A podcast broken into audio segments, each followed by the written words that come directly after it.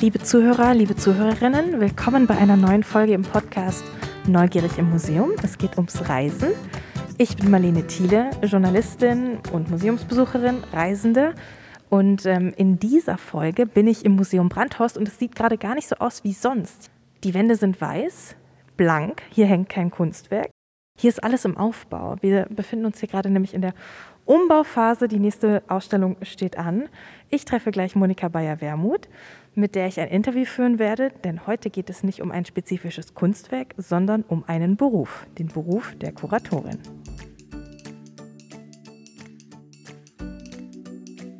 Liebe Zuhörerinnen, liebe Zuhörer, willkommen bei einer neuen Folge des Podcasts Neugierig im Museum. Wir sind wieder auf Reisen. Diese Folge ist ein bisschen anders als die anderen, denn heute steht ein Beruf im Mittelpunkt. Dafür treffe ich mich mit Monika Bayer-Wermuth, einer der Kuratorinnen im Museum Brandhorst. Monika, was genau machst du? Hallo Marlene, ähm, schön, dass du da bist bei uns hier im Museum Brandhorst. Ähm, ja, ich bin Kuratorin hier am Museum und ähm, bereite Ausstellungen vor, und arbeite aber auch an unserer Sammlung. Wie lange bist du schon ungefähr hier? Ähm, ich habe im April 2019 angefangen, am Museum Brandhorst zu arbeiten. Das heißt, das sind jetzt äh, fast drei Jahre. Die Hörer und Hörerinnen, die ziemlich tief im Kunstbetrieb sind, wissen natürlich, was eine Kuratorin macht.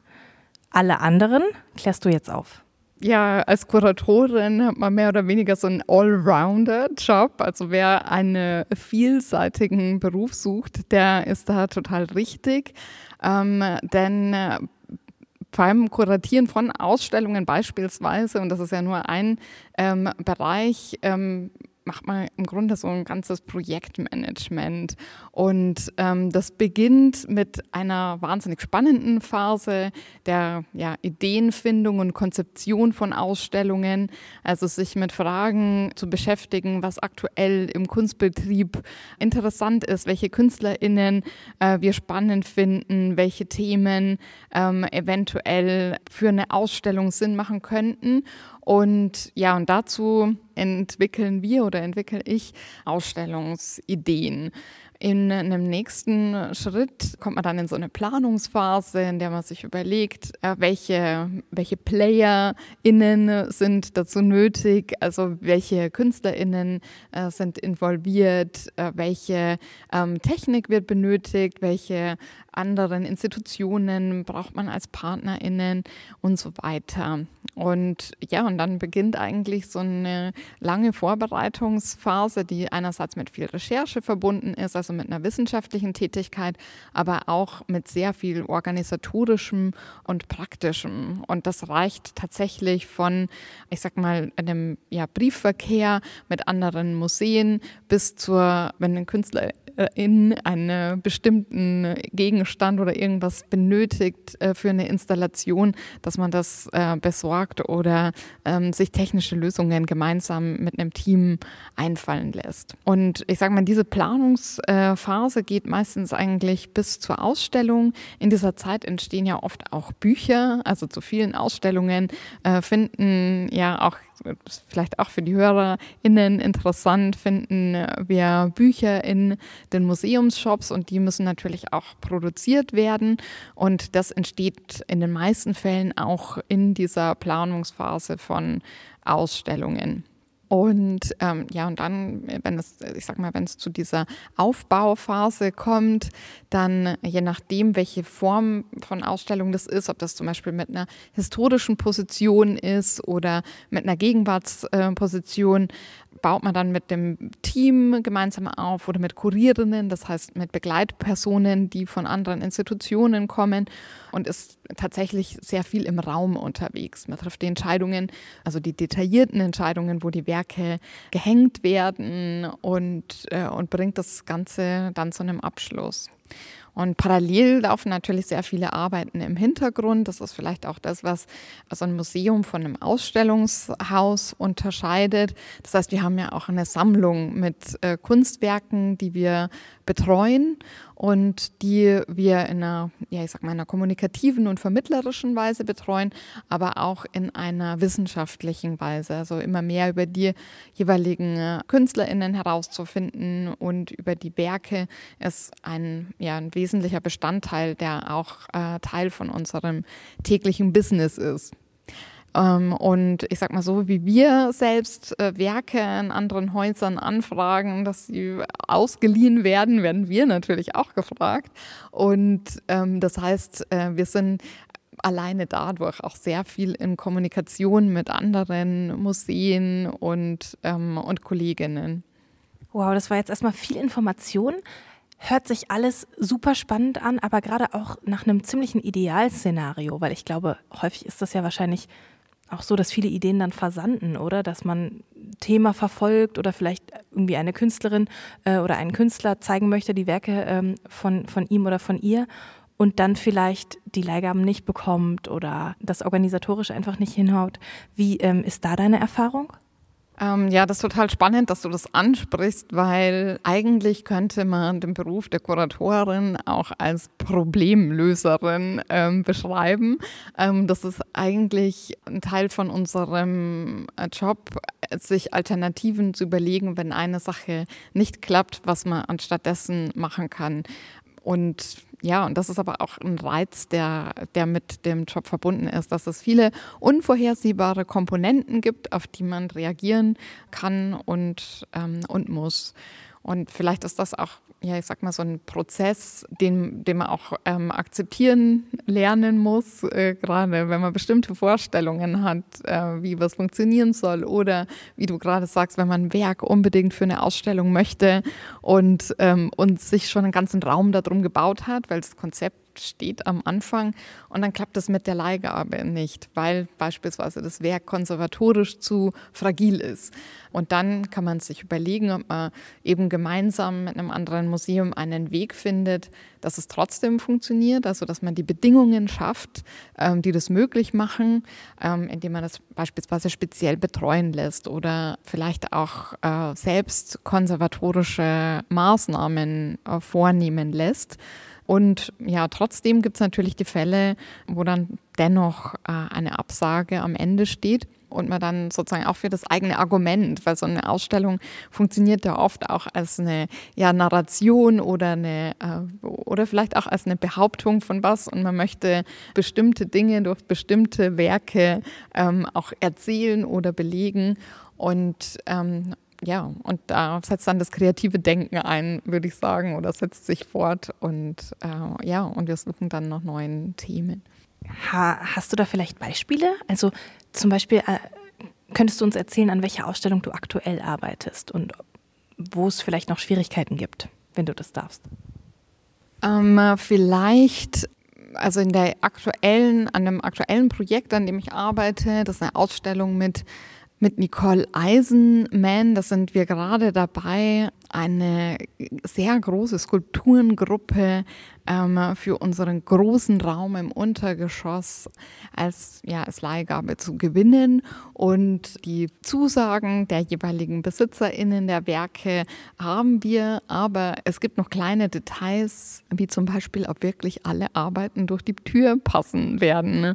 Und da sind wir aktuell wirklich in einem ganz engen Dialog mit dem Studio der Künstlerin, um herauszufinden, wie bestimmte Werke geformt sind, an welchen Stellen die welchen Durchmesser haben, weil es reicht oftmals nicht zu sagen, also das Werk hat die und die Maße, sondern man braucht dann tatsächlich auch also die detaillierten Angaben, um, um solche Fragen beantworten zu können. Ja, und das würde ich aber noch gar nicht so als, also das ist sozusagen in einem Teil normaler Prozess, aber man steht trotzdem in, in dieser Spannung und Erwartung, ob das hinhaut und, ähm, und falls es irgendwo eine Schwierigkeit gibt, welche Lösung kann man finden, um der Herausforderung sozusagen entgegenzustehen.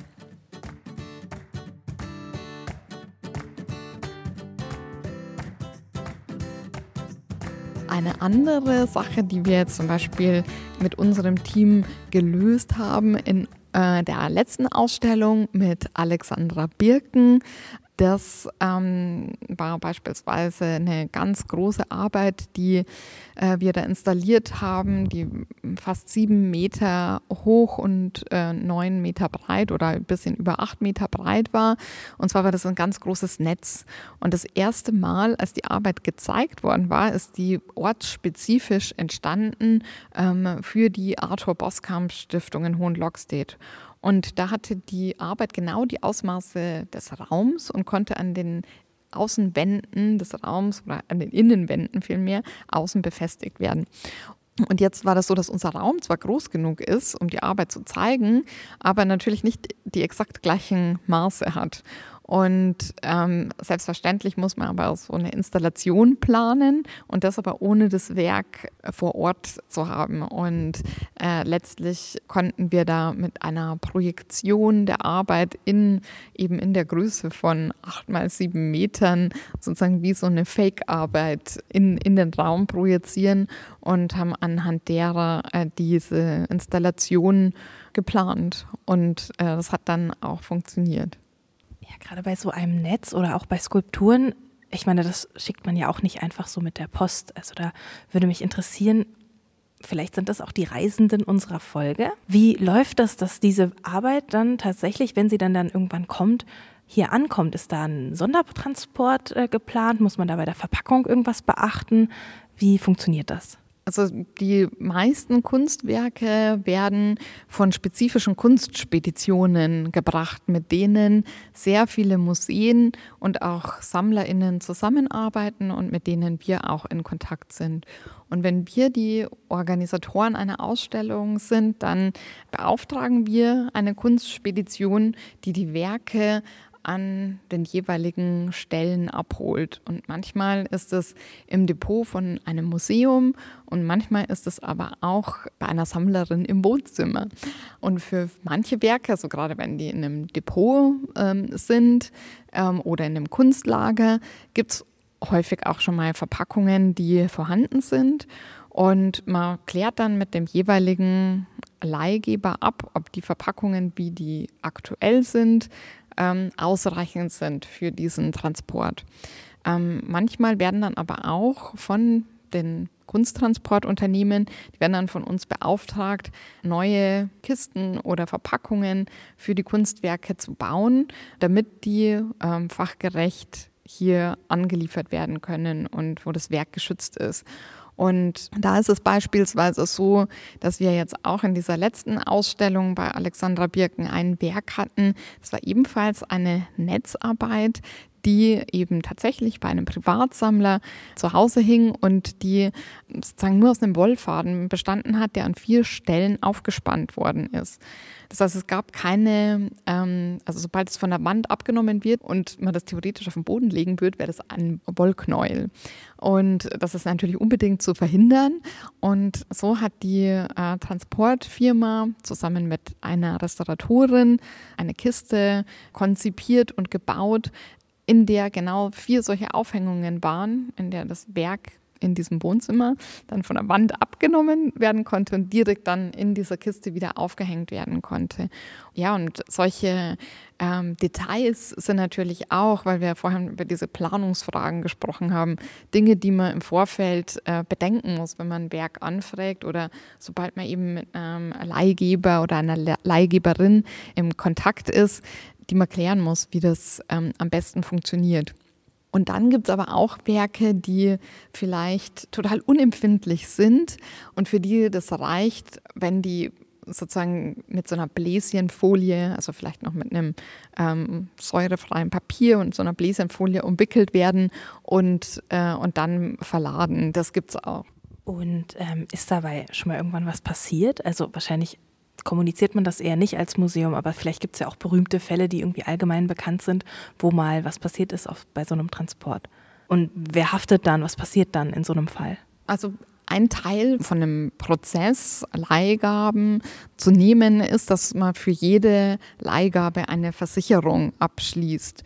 Und ähm, dafür ist ein Teil ist natürlich eine sorgfältige Dokumentation, also zu dokumentieren, wie ein Werk transportiert wird, aber auch zu dokumentieren, wie das ankommt.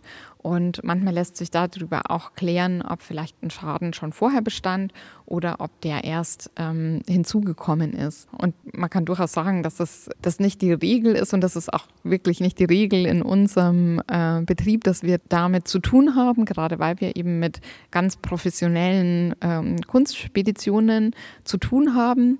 Ähm, aber sollte der Fall eintreffen, sind wir natürlich mit einem ganzen Team an äh, Restauratorinnen personell bestens ausgestattet, unmittelbar darauf zu äh, reagieren und, und umzugehen.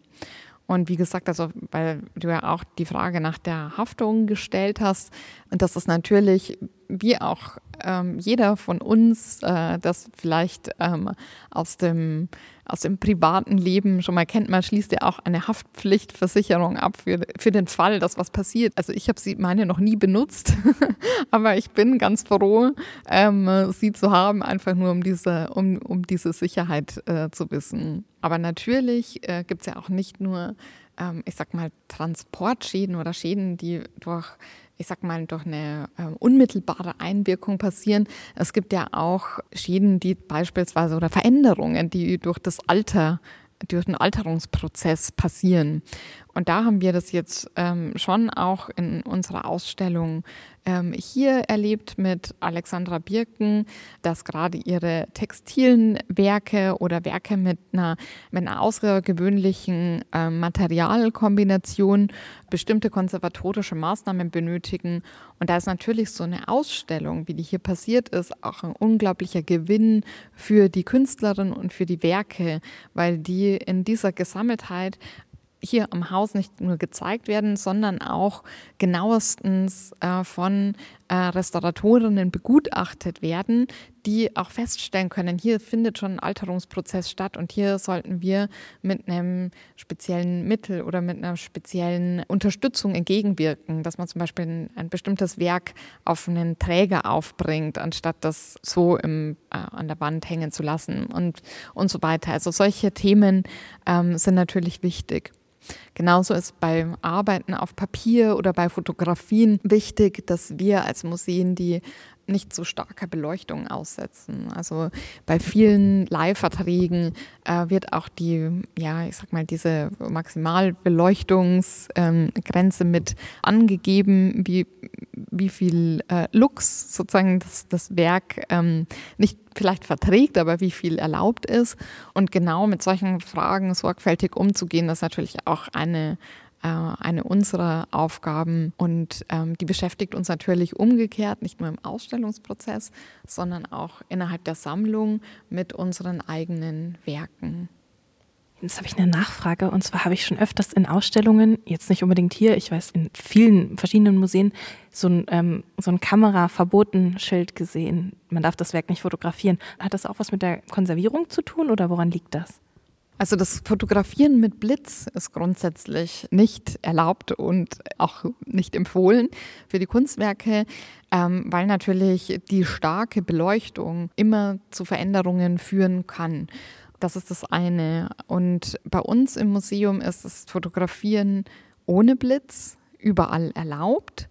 Und natürlich gibt es auch Ausnahmen, beispielsweise in Sonderausstellungen wo ein Leihgeber oder eine Leihgeberin das äh, Fotografieren nicht wünscht und das beispielsweise auch als Bedingung angibt. Die möchten vielleicht dann gerne ihr Werk leihen, aber nur unter der Bedingung, dass es eben nicht fotografiert werden darf. Und ähm, so kommt es, dass oftmals in Ausstellungen auch eben dieses Nicht-Fotografieren-Schild hängt.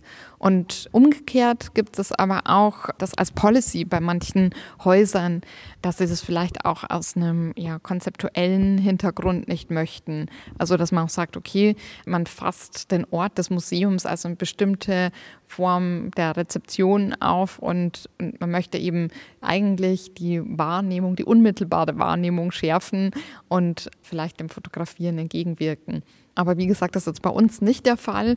Und bei uns ist das Fotografieren und Teilen ausdrücklich erwünscht und unterstützt. Wir freuen uns auch immer, wenn wir auf Social Media sehen, ähm, wie BesucherInnen auf die Ausstellung reagieren oder Werke kommentieren. Also ich finde, das ist in den letzten Jahren auch zu einer ja, schönen Form der Kommunikation mit äh, dem Publikum geworden und hat sich dazu entwickelt. Also, dass man auch sagt, man folgt dem Hashtag der eigenen Ausstellung und scrollt dann ähm, äh, durch die Social Media, dann ist es auch total schön zu sehen, wie oder aus welcher Perspektive andere die Ausstellung wahrnehmen oder wie Werke kommentiert werden. Ähm, und, und das finde ich hat was unglaublich Schönes, diesen, diese Kommunikation mit dem Publikum zu haben. Habe ich auch direkt wieder einen Reisenden identifiziert, das Abbild des Kunstwerkes in den sozialen Medien. Ich wollte aber noch auf einen anderen Reisenden eingehen, und zwar ähm, auf dich. Du reist ja wahrscheinlich auch manchmal zu den Kunstwerken, bevor du sie leist, um zu entscheiden, ob die jetzt reinpassen, vielleicht aber auch um Kontakte zu knüpfen zu Verleihern, zu Künstlern selber, zu Ausstellungshäusern, Museen. Erzähl mir was darüber. Ähm, ja, das Reisen ist in ja in, in vielerlei Hinsicht Teil von unserem Beruf in den letzten beiden Jahren, aber hat das deutlich abgenommen. Und ich denke, dass auch bestimmte Dinge, wenn wir uns mit Kooperationspartnern abstimmen, beispielsweise über vertragliche Themen, dass sich diese Verlagerung auf den digitalen Bereich, dass der auch erhalten bleiben wird. Also das war definitiv ein Teil unserer Reisen, eben diese Kontakte herzustellen und ähm, ich denke, dass es im Sinne auch von der Nachhaltigkeit und in der einem grüneren äh, Fußabdruck von Museen wichtig ist, dass wir da vorsichtiger äh, werden und ähm, nachdenklicher, wann es wirklich ähm, nötig ist. Das Reisen ist aber unabdinglich. Beispielsweise, du sagst es ja, der Besuch in einem Atelier von KünstlerInnen. Ähm, das ist einmal zu Recherchen natürlich unabdingbar. Ähm, ja, und sich eigentlich auch mit den mit Positionen vertraut zu machen, die man noch nicht kennt, aber umgekehrt auch gerade in der engeren Zusammenarbeit bei spezifischen Projekten, um tief in die Praxis von einer Künstlerin oder einem einzusteigen. Und dann gibt es natürlich auch viele Ausstellungen, die man sehen muss. Und ich finde, auch da ist diese Begegnung mit dem, ja, mit dem Original nicht äh, zu vergleichen mit einer digitalen Reproduktion. Das heißt also, dieses, äh, diese Begegnungen mit Kunst, die lassen sich nicht in den digitalen Raum äh, vollkommen verlagern. Und beispielsweise, wenn man jetzt an dieses Jahr denkt, ist jetzt auch wieder ein großes Kunstjahr, das vor uns liegt mit der Venedig Biennale, die eben auf dieses Jahr verschoben wurde. Die hätte ja eigentlich klassischerweise 2021 stattfinden müssen und ist jetzt 2022. Aber es ist zum Beispiel auch Documenta-Jahr. Alle fünf Jahre ist die Documenta in Kassel. Und das ist natürlich auch ein wichtiger Punkt, ähm, dort hinzufahren und andere Kunstwerke zu sehen, aber bestimmt auch viele ähm, Begegnungen mit, äh, mit, mit anderen Kolleginnen zu haben. Ja, und dann vielleicht auch mit Künstlern, oder? Also wie, wie entscheidest du tatsächlich, welche Ausstellung als nächstes kommt, welcher Künstler als nächstes oder auch welches Motiv als nächstes in den Fokus genommen wird? Ähm, also hier im Museum Brandhorst sind wir ein Team und in dem äh, Zusammenhang oder in dem Meeting sprechen wir auch ganz viel über unser ähm, Programm. Das heißt, es ist ein Thema, das kontinuierlich mit uns mitwandert und äh, das meistens für, ich sag mal, die kommenden zwei Jahre sehr fix ist.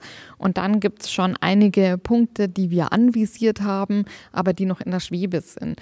Und manchmal sind sie noch in der Schwebe, weil wir vielleicht noch auf die Zustimmung einer Künstlerin warten, weil wir einen Kooperationspartner für ein Projekt suchen oder vielleicht auch, weil das Projekt, ähm, wenn es beispielsweise eine thematische Ausstellung ist, also vielleicht eine Idee ist, aber vielleicht ist die noch nicht in der Form präsent, dass wir die bestätigen können.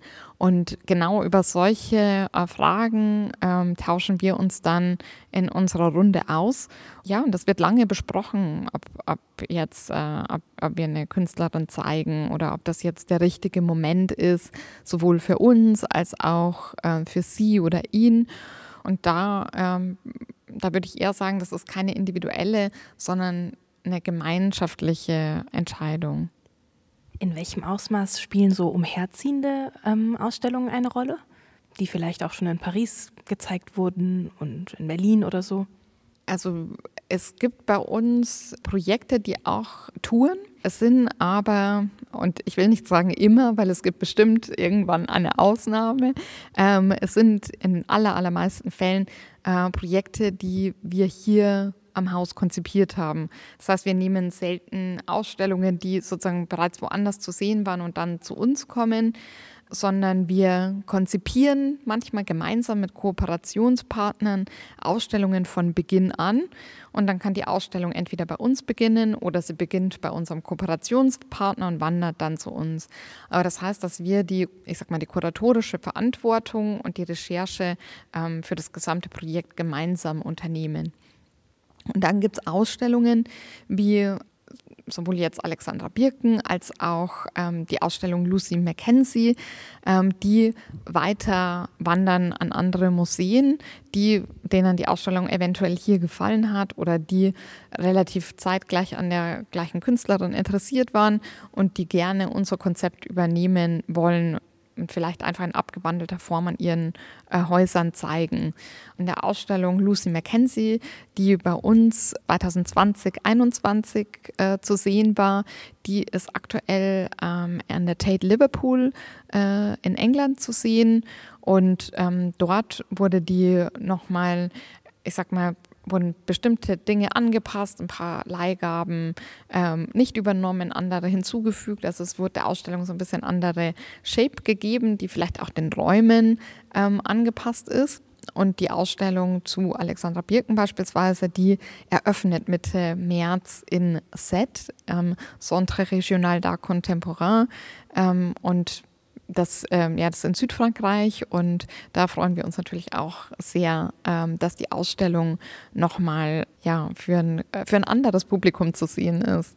Weil jetzt, wo du gerade Reisen auch ähm, erwähnt hast, das ist natürlich auch eine Sache, dass sehr viele von uns, und das geht bestimmt auch den HörerInnen so, vor der Pandemie viel mehr Ausstellungen auch an anderen Orten gesehen haben und es vielleicht auch immer wichtiger wird, Ausstellungen eben reisen zu lassen, damit sie eben für viele Menschen zugänglich werden können und natürlich auch das lokale Publikum eine umso stärkere Bedeutung hat. Also das spielt, spielt meiner Meinung nach immer eigentlich so die stärkste Rolle.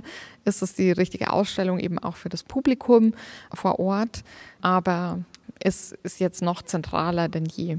Das ist echt super spannend. Also ich glaube auch, dass das Publikum da ich weiß noch, ich habe zum Beispiel, als ich in Paris war, mal eine große Schiele-Ausstellung gesehen und natürlich reagiert ein Pariser Publikum jetzt ganz anders als ein Wiener, die ja viel, viel, viel ähm, ähm, mehr noch mit Chile irgendwie aufgewachsen sind beispielsweise. Ähm, wo wir über Partner gesprochen haben, wollte ich noch mal fragen, gibt es eigentlich auch so Deals irgendwie, dass man sagt, ja, ähm, ich äh, leihe euch das, wenn ihr mir das dafür leiht bei der und der nächsten Ausstellung? Wird sowas gemacht? Ähm, es gibt natürlich immer, oder was heißt natürlich, es, es gibt eben Museen oder Häuser, die vielleicht oftmals eine ähnliche Struktur haben, was die Sammlungen betrifft, wo man vielleicht auch ähnliche Interessen hat, was das Programm betrifft und wo man auch genau mit solchen Fragen, wie du gerade gesagt hast, spekulieren kann, weil es sich abschätzen lässt oder weil man vielleicht weiß, es äh, kommt bald ein Projekt, da werden wir was von denen benötigen. Und wenn die was von uns wollen und wir wollen es vielleicht nicht ganz so gern herleihen, dass wir dann schon sagen, ja, das sollten wir jetzt aber machen, damit äh, dann sozusagen der Gefallen zurückkommt. Und das sind natürlich auch interessante äh, Dynamiken, die dahinter stehen. Und das lässt sich aber, glaube ich, gar nicht so pauschalisieren, sondern es ähm, ist auch immer sehr stark von, ja, von institutionellen Dynamiken abhängig.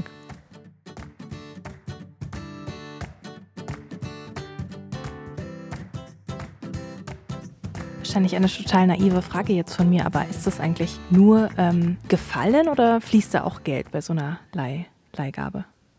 Ähm, also wir sind ja ein öffentliches Museum und können oder dürfen auch gar keinen äh, Profit machen. Und gleichzeitig ähm, ist es so, dass natürlich, äh, wenn man sich jetzt vorstellt, ganz viele Museen und Institutionen auf der ganzen Welt machen Ausstellungen und äh, fragen Werke bei uns an ähm, dann ist natürlich als eine öffentliche Institution eines unserer Ziele oder Verpflichtungen, äh, unsere Werke auch an der Öffentlichkeit zugänglich zu machen. Das heißt, eigentlich ist unsere Idee, Dinge ermöglichen zu können. Aber gleichzeitig haben wir auch eine inhaltliche Verantwortung. Das heißt, wir können schon auch sagen, okay, dieses Projekt, das ist gut für die Künstlerin, gut für das Werk, interessant für uns.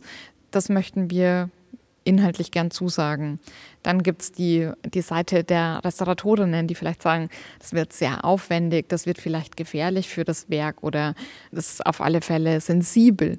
Und da muss man dann abwägen, macht es wirklich Sinn, das, dieses Risiko einzugehen oder vielleicht braucht es eine spezielle Behandlung.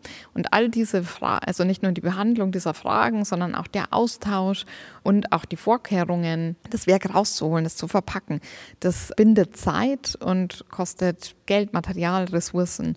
Und das heißt, es gibt schon, ähm, ich sag mal, Gebühren, die einen Aufwand entschädigen, aber es gibt keine Spekulationen mit sozusagen Leihgebühren, dass man sozusagen sagt, das ist ein Geschäft, das, ähm, das entsteht. Also das äh, findet an einer öffentlichen Institution nicht statt. Ich habe mir gerade schon parallel so ein bisschen auf meinen Spickzettel geguckt, du hast es gesehen.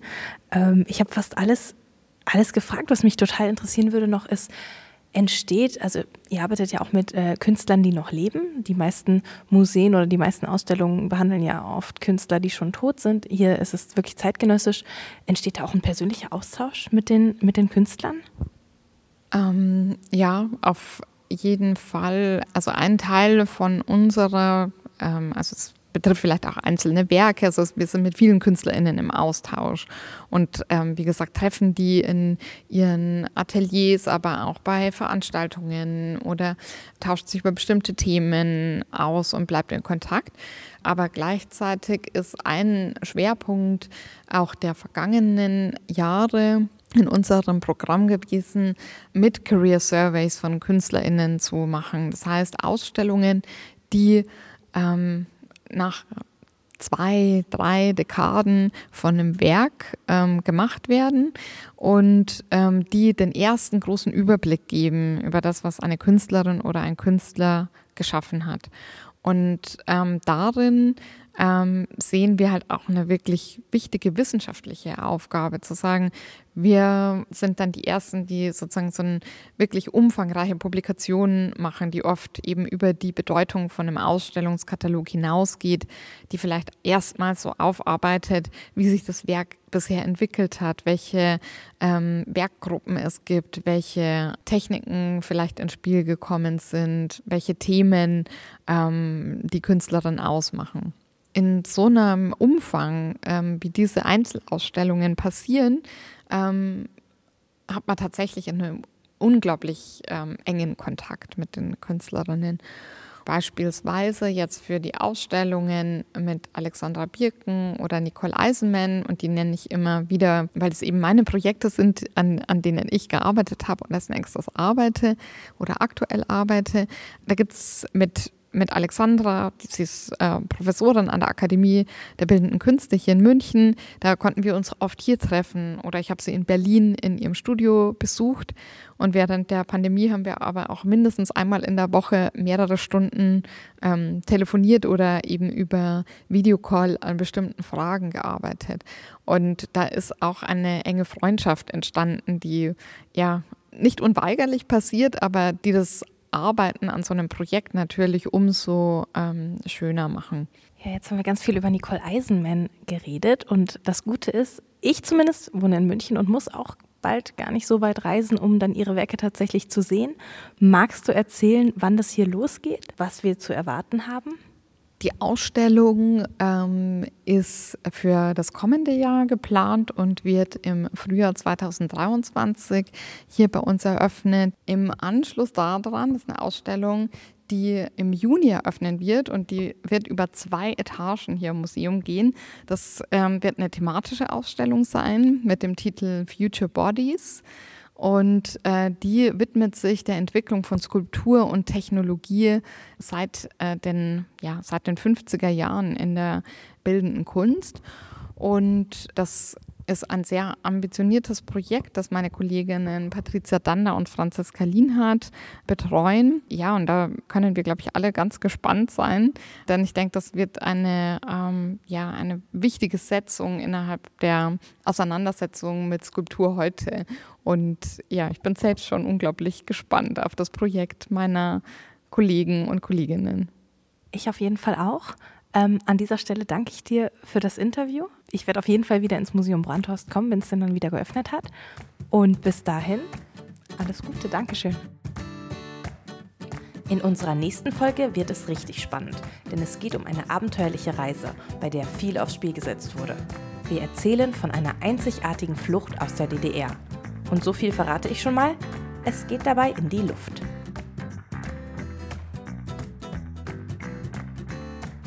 Wir freuen uns, dass ihr mit uns auf Reisen durch Kunst und Geschichte gegangen seid.